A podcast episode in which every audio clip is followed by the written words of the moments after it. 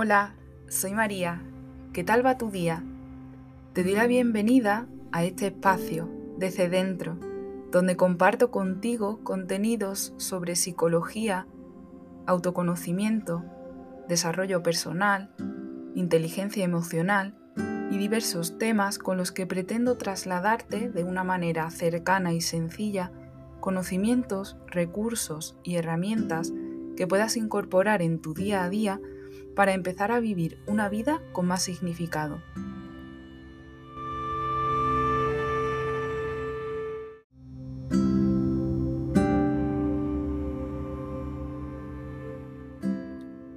Yo soy María, soy psicóloga experta en gestión emocional y desde un enfoque humanista aplico a mi trabajo distintas herramientas de psicología, de inteligencia emocional, de coaching, de mindfulness, con una visión holística del ser humano, a través de las cuales te acompaño a que pongas luz en todas aquellas partes de tu vida que necesitas entender y abrazar, que lleves compasión y comprensión a esos momentos dolorosos de tu vida y que aprendas a identificar tus emociones y a liberar aquellas que hoy, en tu presente, te pueden estar haciendo daño. Puedes encontrarme en redes sociales y solicitar información sobre las sesiones individuales y formaciones. En Instagram, mmduque-psicóloga y en Facebook, María Psicología y Coaching.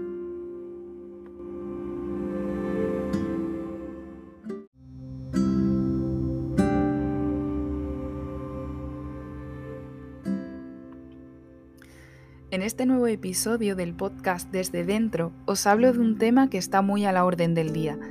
Hablamos de autoestima, de qué es y qué no es autoestima, y por qué es tan importante empezar a cuidar nuestra autoestima. Si te preguntase, ¿consideras que tienes autoestima? ¿O cómo sientes en estos momentos tu nivel de autoestima? ¿Tienes baja o alta autoestima? ¿Qué responderías? Antes de continuar, me gustaría señalar que todos y todas tenemos autoestima. La autoestima como tal no es algo estático o determinado, sino que su nivel fluctúa y varía en función de nuestro momento vital, de diferentes situaciones que atravesamos, del punto de nuestra vida en el que nos encontramos, y también de nuestros hábitos y de nuestras rutinas. Más que tener una baja o una alta autoestima, quizás se trata de observar qué consideramos autoestima y desde dónde estamos construyendo nuestra autoestima. No se trata, por tanto, de tener una alta autoestima, ni de estar ni de sentirnos todo el tiempo pletóricos, ni eufóricos, ni mucho menos alegres. A veces confundimos tener una buena autoestima con sentirnos bien todo el tiempo, con estar tranquilos, estables, o no sentir miedo, tristeza o enfado.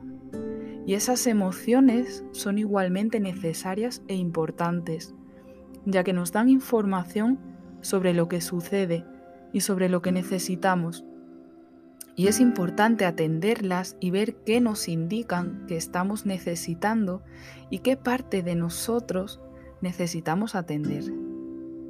Tampoco quiero decir que significa quererse mucho, porque a veces esto lleva a, malentendidos e interpretaciones erróneas a veces vemos a personas que aparentemente tienen una alta autoestima y que se quieren mucho y que se muestran seguros de sí mismos, entre comillas, y que más bien puede corresponderse con una persona cuyo mecanismo de defensa es mostrarse autoritario o por encima de los demás y disfraza y oculta sus inseguridades y su baja autoestima con esa coraza de falsa seguridad.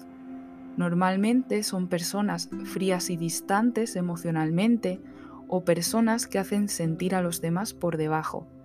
Esto indica que realmente no se sienten seguros y que necesitan aferrarse a esa imagen de tipo duro, de tipa dura, para ocultar realmente su miedo y la imagen pobre que tienen de sí mismos. La autoestima tiene más que ver con la relación que tenemos con nosotros mismos, el espacio que nos damos en nuestra vida, es decir, ese lugar que nos damos en nuestra vida. Todos queremos sentirnos felices, tranquilos, sentirnos queridos y respetados, muchas veces sin ser conscientes ni tener en cuenta cómo nos relacionamos con nosotros mismos y dónde estamos buscando esa felicidad o esa tranquilidad, el respeto. Y lo más probable es que tengamos puesto nuestro foco de atención en lo externo, en nuestro contexto, en las personas que nos rodean, incluso en la imagen que queremos proyectar al mundo, y nos perdemos afuera tratando de encontrar esas respuestas que no llegan, sintiéndonos cada vez más perdidos y más desconectados de nosotros mismos. ¿Te ha pasado alguna vez? ¿Te sientes identificado? ¿Identificada? Desde que somos pequeños y pequeñas, aprendemos este mecanismo como una forma de encontrar nuestra autovalía y construir nuestro autoconcepto. Aprendemos a vernos y a valorarnos, a validarnos en base a la mirada del otro, en base a la información que me llega de mi alrededor y de las personas con las que interactúo, las personas de referencia. El problema es que no siempre se dan las condiciones más idóneas ni más favorables para que aprendamos y construyamos las bases de una autoestima positiva, ni aprendemos a, confiar en nosotros ni a sentirnos seguros siendo quienes somos. Vamos a profundizar un poco en los orígenes de la autoestima, porque ¿cómo se construye la autoestima en los primeros años de vida? La mayoría de nosotros crecemos en el contexto de familias disfuncionales. Voy a especificar que no se trata de, haber vivido grandes traumas ni situaciones como podrían haber sido vivir situaciones de maltrato físico o psicológico, haber sufrido abusos o haber crecido en ambientes violentos y peligrosos. Me refiero más bien a que casi todos hemos vivido en hogares caracterizados por presentar señales contradictorias, negación u ocultación de la realidad, ciertas mentiras, faltas de respeto, comunicación ineficaz, donde quizá no haya habido espacio para una adecuada expresión y validación emocional, y donde hemos experimentado inevitablemente momentos más o menos dolorosos. A veces situaciones cotidianas como cuando somos pequeños y a lo mejor vemos a alguno de nuestros padres eh, con una mirada desdichada, una cara triste, inocentemente podemos preguntarles eh, qué te pasa, Y, y, la respuesta que se le da a ese niño probablemente sea que no le pasa nada, que está bien. Incluso puede que alguien frente a esa pregunta reaccione y le regañe, le grite, y, ese niño eh, en ese momento de confusión no entiende nada y, interpreta que, primero hay emociones que, que no hay que experimentar o de las que no hay que hablar y aprende a dudar de sí mismo, aprende a dudar de su propia percepción. Si la persona hubiera reconocido abiertamente y de manera sencilla la emoción que estaba experimentando, habría reafirmado la compasión de ese niño, de esa niña, y esa niña hubiera aprendido una actitud sana ante, ante ese dolor o hacia la tristeza o hacia otra emoción como la rabia o el miedo. Como esta, hay muchas historias comunes inculpables, es decir, que detrás de esas respuestas no hay una intención concreta y seguramente es el propio mecanismo de defensa de los padres ante el propio dolor y es algo que es aprendido y perpetuado de generación en generación. El problema es que al optar por negar la realidad o la, o la percepción del niño, le puede dar la impresión de que el mundo es un lugar incomprensible donde no se puede confiar ni de su propia percepción y sus propios pensamientos o interpretaciones le fallan. Y como este episodio, otros tantísimos, que aunque años más tarde no, no recordemos ninguno de ellos, tienen un gran impacto acumulativo en el desarrollo y en cómo aprendemos a relacionarnos con nosotros mismos y con los demás. Con esto no quiero decir que la forma en la que nos tratan nuestros padres o esas situaciones que vivimos determinen nuestra autoestima, sino que influyen en cómo aprendemos a tratarnos a nosotros mismos y a veces el diálogo interno que incorporamos. Realmente tenemos un papel activo en nuestra vida, tenemos un rol protagonista, aunque nuestras experiencias de vida tienen un gran impacto en nosotros, ya sea para bien o para mal. Pueden fomentar nuestra confianza o por el contrario colocar importantes obstáculos como creencias del tipo no soy suficiente, eh, puede aparecer la culpa por, por expresar sentimientos inaceptables, vergüenza si hemos experimentado la ridiculización o la humillación, nos pueden transmitir que nuestros pensamientos o sentimientos no tienen valor o no, soy importante o no, o no valgo. Y a través de la manipulación y el control mediante la vergüenza o la culpa, la negación de la propia percepción, etcétera, ¿no? Un largo etcétera. Como adultos tenemos la función de explorarnos y de tomar conciencia de esos episodios que nos han ido marcando de alguna manera, identificar qué hemos vivido y el impacto que ha tenido en nuestra vida, para poder empezar a dar otra interpretación y otro significado a aquello que ocurrió, para que no siga determinando de manera inconsciente nuestras respuestas y nuestra manera de funcionar y así podamos optar por otros comportamientos y otros mecanismos más funcionales para poder responder a nuestras propias necesidades. Entonces podríamos definir la autoestima como la experiencia de sentirnos aptos para la vida y para las necesidades de nuestra vida, como esa confianza en nuestra capacidad de razonar y afrontar los desafíos que presenta la vida y nuestro sentimiento de sentirnos dignos, merecedores y de tener derecho a afirmar nuestras necesidades y disfrutar de nuestros logros. Podríamos decir que la autoestima es como esa gasolina que necesitamos para funcionar en nuestra vida. Es esa energía emocional o esa energía vital. Como si de un termómetro se tratase, podemos intuir nuestro nivel de autoestima en función de la energía que tenemos en un momento determinado, o como esa sensación de estar atendiéndonos y también cubriendo nuestras necesidades.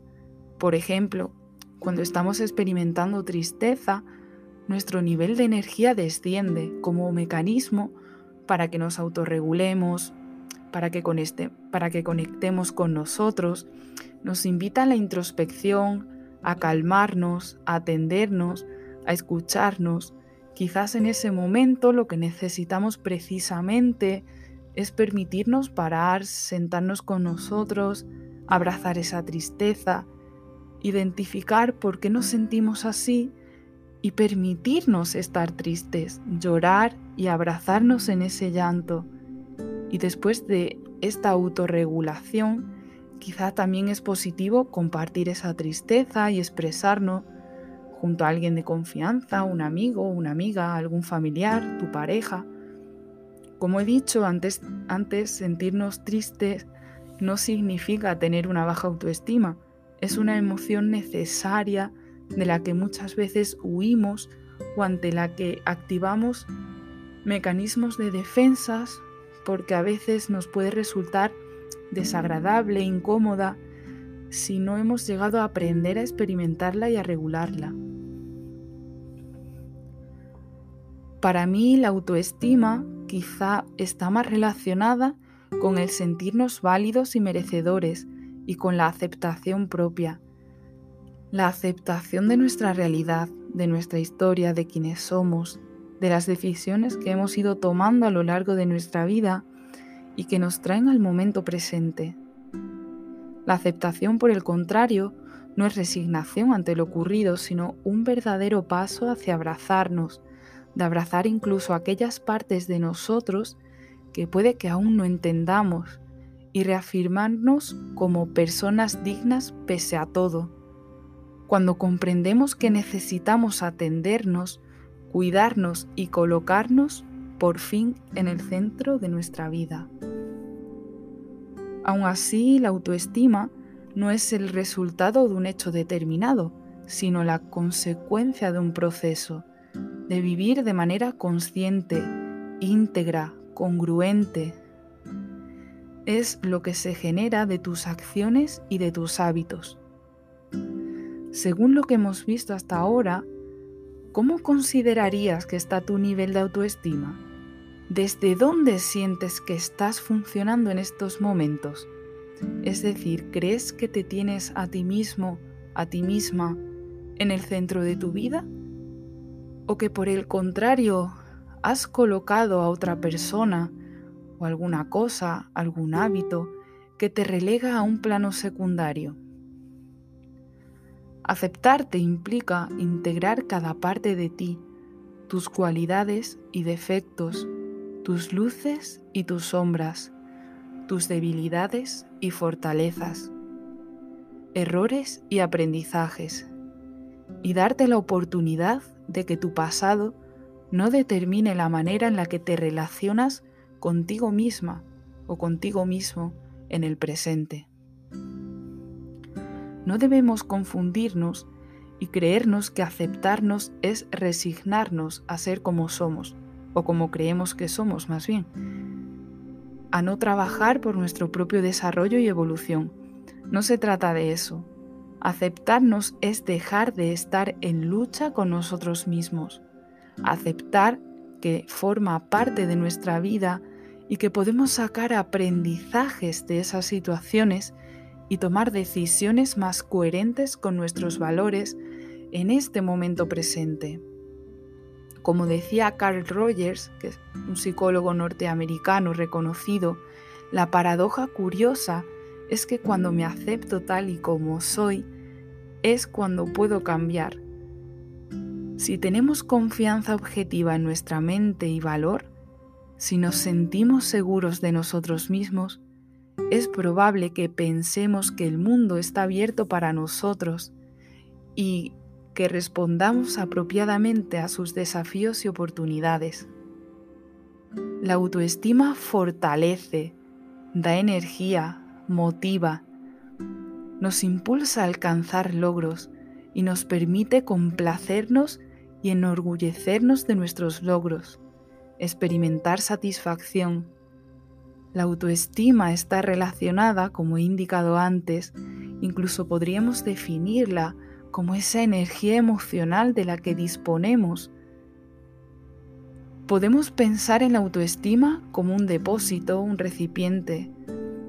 Este recipiente lo vamos llenando de energía mediante nuestras acciones, de lo que podemos llamar, que seguro que os suena, esas fuentes de autoestima. Estas fuentes pueden ser tanto internas como externas, en función de desde dónde estamos actuando, desde dónde estamos poniendo el foco. Te invito a parar un momento, a permanecer atento, atenta y tomar conciencia de qué fuentes de autoestima predominan más en ti y cuáles necesitas incorporar y trabajar. ¿De qué manera podemos empezar a generar autoestima de manera interna, apoyándonos en nuestros recursos internos? Primero, trabajando el nivel de compromiso. Entendemos que el compromiso solo tiene que ver con uno mismo, y es la palabra que me doy a mí mismo, a mí misma. El compromiso está directamente relacionado con la autoestima, ya que al cumplir conmigo mismo, con la palabra que me doy, el mensaje que me transmito es que mi palabra es importante y por lo tanto estoy reforzando la creencia potenciadora de que soy importante. Mi autoestima, mi energía, aumenta. Por el contrario, a medida que no cumplo con mi palabra, con mis propósitos, mi autoestima baja, porque dejo de confiar en mi palabra y deja de tener valor lo que me digo. Por ejemplo, como cuando nos decimos mañana voy a salir a correr o mañana voy a empezar a comer sano o el fin de semana voy a salir esa a hacer esa ruta con la bici que tanto me gusta. En un principio, pues me ilusiono, me motiva la idea, me entusiasma, pero llega ese fin de semana, llega mañana y no hago lo que me había propuesto. Me siento desmotivado, sin fuerzas o sin ganas y lo que hacemos es dejarlo para otro momento. Cuando esto se convierte en un hábito, finalmente dejo de confiar en mí, dejamos de confiar en nuestra palabra. Otro punto importante es el cuidado personal. Aquí es importante cuidar de una serie de factores como la alimentación, el descanso, el ejercicio físico. Es el cuidar el templo, por respeto al lugar que habitas, y encontrar un equilibrio entre tu cuerpo y tu mente.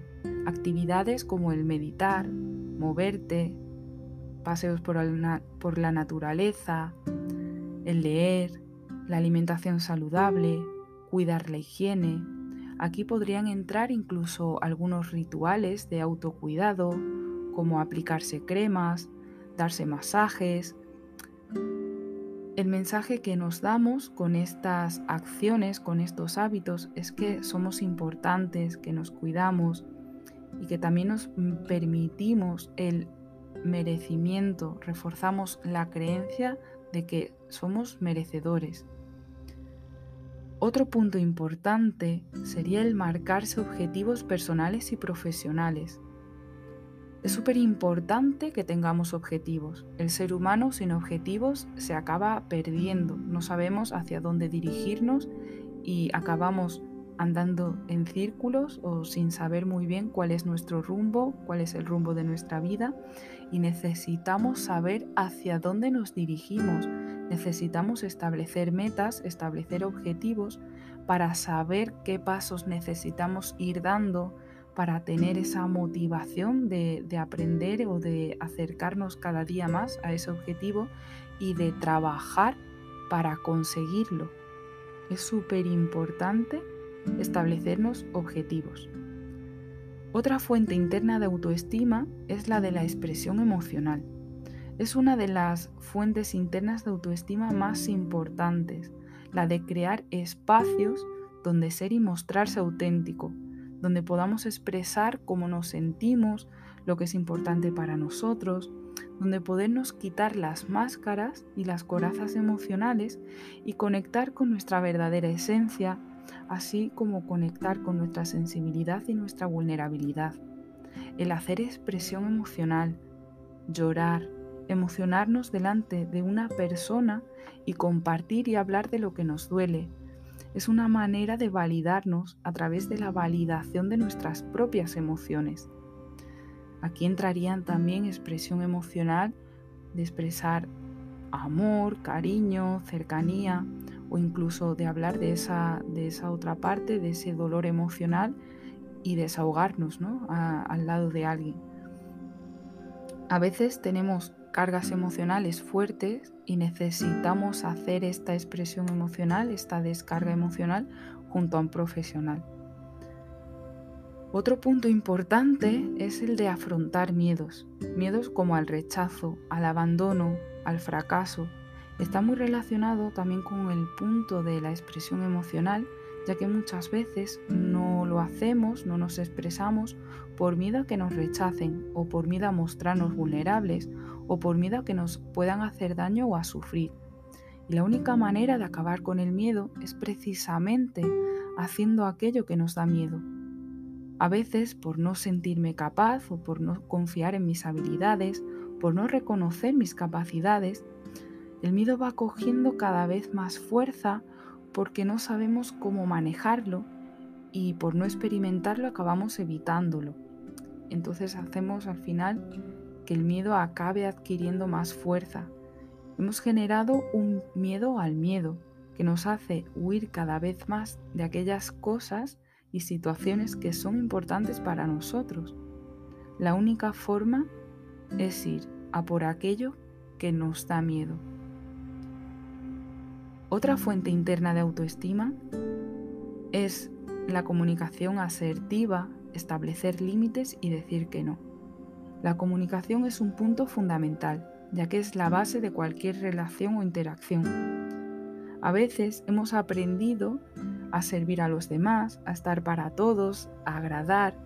Buscamos en parte esa aceptación y acabamos olvidándonos de nosotros mismos y es importante desarrollar la comunicación asertiva en la que me estoy expresando, en la que me estoy respetando a mí y también estoy respetando a la otra persona. Aquí se refuerza una comunicación efectiva, un ganar-ganar que refuerza tanto la relación como ese sentimiento de autovalía. Tenemos derecho a decir que no, a establecer límites, a respetar nuestro espacio y el cómo los comunicamos es súper importante. Por último, pero quizá la que es para mí la mayor fuente de autoestima, es la de tenernos a nosotros mismos como base de nuestra vida, tenernos en el centro de nuestra vida, el que seamos los protagonistas de nuestra vida. A veces nos volcamos en cosas externas a nosotros, en otras personas, incluso colocamos a esas personas o, o cosas en el centro de nuestra vida y nos acabamos relacionando de una manera dependiente, aumentando la ansiedad, incluso nos, eh, nos quedamos sin capacidad de tomar decisiones por nuestra cuenta. Aquí es súper importante que nos coloquemos en ese lugar privilegiado que es el centro de nuestra vida. ¿Qué quiere decir esto? Que seamos la y el protagonista de nuestra vida, me, apoyo en mis valores, conozco quién soy, sé cuál es mi identidad, sé que es importante para mí, cuáles son mis sueños y mi propósito de vida.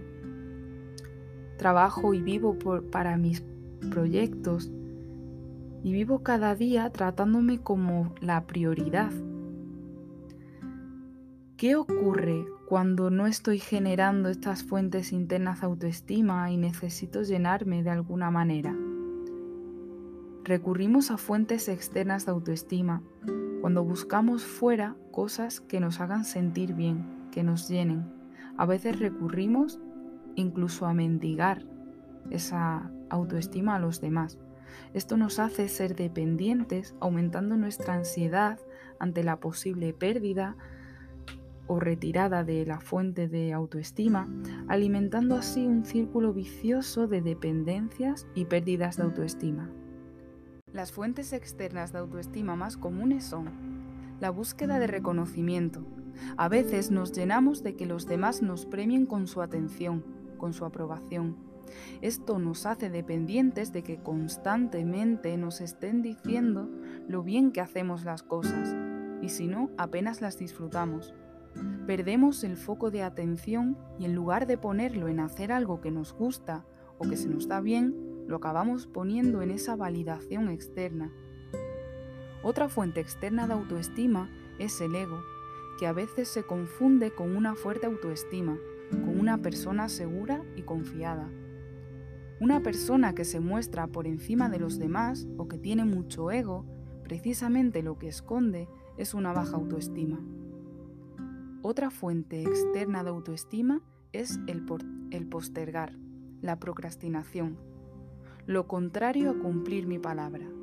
Voy dejando para después y así no tengo que afrontar nada en el presente y no requiere que haga nada. Y esto nos sirve a corto plazo porque puede que nos esté evitando el afrontar algo que nos da miedo o afrontar algo que nos preocupa, pero a la larga nos vacía de autoestima. Otra fuente externa de autoestima es el mostrarme complaciente, el necesitar tratar bien a todo el mundo y pensar antes en los demás que en mí, en cómo se pueden sentir ellos y dejar a un lado o no tener en cuenta mis propias necesidades y sentimientos. Busco de esta manera que me quieran, busco su afecto, su atención y es una manera de evitar el rechazo o el miedo al abandono. es una manera de hacer que se queden a mi lado. Otra fuente externa de autoestima es el mostrarme autoritario. Una persona que machaca a los demás, que se comporta de una manera autoritaria, como mecanismo de colocarse por encima de los demás. De hecho, lo que nos muestra una persona autoritaria es que necesita marcar esa distancia, mostrarse distante y frío emocionalmente para sentirse seguro o para sentir que tiene el control. Otra fuente externa de autoestima es el salvavidas. Me ocupo de la vida de los demás y trato de solucionarle la vida a todo el mundo en lugar de ocuparme de mi propia vida. Es una manera también de no afrontar mi propia vida y vivir a través de los otros. Es una manera de evadir también los propios problemas o las preocupaciones y una manera también de hacer que el otro me necesite y no me abandone. Otra fuente externa de autoestima es el victimismo. Aquí aparecen quejas, aparecen excusas o justificaciones. Es una manera de robar energía. Aparecen críticas, sentencias y me enfoco más en la otra persona o en la situación, en lo que hacen los demás, en lo que dicen o lo que me hacen. Y no hay una responsabilización por parte de, de la persona responsabilizamos a los otros. Es una manera también de anular nuestra capacidad de tomar decisiones. No tenemos que afrontar nada y nos coloca en una, en una situación, en una posición de desigualdad. Otra fuente externa de autoestima y una de las más importantes es la dependencia. Nos hacemos dependientes a personas, a cosas, a sustancias, a hábitos. Hemos colocado una fuente externa a nosotros en el centro de nuestra vida. ¿Y cómo sabemos que es dependencia? Aquí aparece la ansiedad cuando me alejo de la fuente de dependencia o ante el miedo a la pérdida. Y cuando no está esa fuente de autoestima, aumenta la ansiedad. No tomo decisiones, me paralizo, y empiezo a exigir y me enfado con la otra persona. Hemos depositado nuestras necesidades, el cubrir nuestras necesidades en manos de otra persona y cuando no cumple mis expectativas, le exijo, le machaco y me enfado porque no me está atendiendo. Hemos colocado esa fuente de dependencia como base de nuestra vida, la hemos colocado en el centro de nuestra vida y no nos tenemos a nosotros. Una de las fuentes de autoestima externa más extendidas y preocupantes en la actualidad es la evasión. Nos evadimos a través de la comida, de sustancias, de series y películas, de cosas, de compras, del trabajo, del sexo, de las redes sociales. Las fuentes de evasión son incontables y su función es anestesiar. Hemos aprendido culturalmente que despejarnos después de grandes esfuerzos o de un día duro de trabajo, el anestesiarse por completo es una recompensa, el dejar de sentir. Y el descansar o el darnos un premio se convierte en una manera de evadirnos de nuestro presente y de nuestra realidad. Ahogamos lo que sentimos en un momento dado para no sentirlo, para no afrontarlo. Y hemos aprendido este mecanismo como el postergar el sentarnos con nosotros mismos, el atendernos, el escucharnos. Y vivimos cada vez más desconectados y más perdidos. Estas son las fuentes principales de autoestima. Es necesario que identifiques cuáles son las fuentes a las que más recurres y si estás fomentando tu independencia tirando de fuentes internas o si por el contrario sueles recurrir más a esas fuentes externas y por lo tanto estás reforzando tu, tu dependencia. Esto también genera inseguridad y falta de confianza al necesitar de algo que no está bajo tu control. Todo depende al final de desde dónde estás actuando y creando tus hábitos, dónde nacen tus acciones. Es necesario para ello hacer una toma de conciencia, que seas honesto y honesta contigo misma. Por último, como decía antes, nuestra historia de vida a veces puede suponer numerosos obstáculos. Aparecen heridas emocionales, creencias que nos limitan, historias que nos hacen daño y que se convierten a su vez en fugas de autoestima. Es necesario, por tanto, empezar a tomar conciencia de que ha ido ocurriendo a lo largo de tu vida y que puede ser en tu presente motivo de pérdidas de autoestima, temas no resueltos, historias no cerradas y que te mantienen dependiente de tu pasado.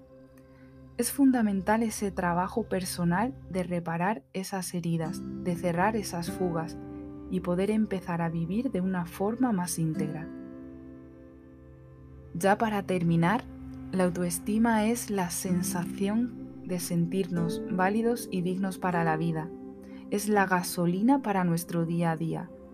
Hay historias y situaciones a lo largo de nuestra historia que influyen en cómo nos relacionamos con nosotros mismos en el momento presente. Pero nosotros somos agentes activos y somos responsables de cómo estamos viviendo nuestra vida en el presente. Podemos generar autoestima de manera interna, trabajando y cuidando de nuestros hábitos, devolviendo el foco de atención a nosotros mismos, colocándonos de nuevo en el centro de nuestra vida y empezando a darle sentido y significado a nuestras acciones y vivir una vida más acorde a lo que es importante para, para nosotros y con ese compromiso hacia nosotros mismos. Por último, es muy importante ocuparnos de nosotros mismos y con ese proceso de sanación y de trabajo emocional con esas heridas que se han ido generando en momentos dolorosos, podemos empezar a cerrar esas heridas y dejar que, las, que de las cicatrices y de esos dolores vuelva a surgir la vida. Es lo que podemos conocer como resiliencia. Me despido de ti con esta frase de Virginia Satir. Cuando una persona se quiera a sí misma, no lastima ni devaluará, ni humillará o destruirá a otros ni a sí misma. Si la persona se siente bien consigo misma, enfrentará la vida desde la dignidad, la sinceridad, la fortaleza, el amor y la realidad. Tómate un tiempo en silencio, un tiempo para ti, y responde a estas preguntas. ¿Qué fuentes internas vas a empezar a incorporar en tu día a día? ¿Qué te apetece decirte en estos momentos que quizás no te hayas atrevido a decirte nunca? Empieza a tenderte la mano. Que pases un buen día.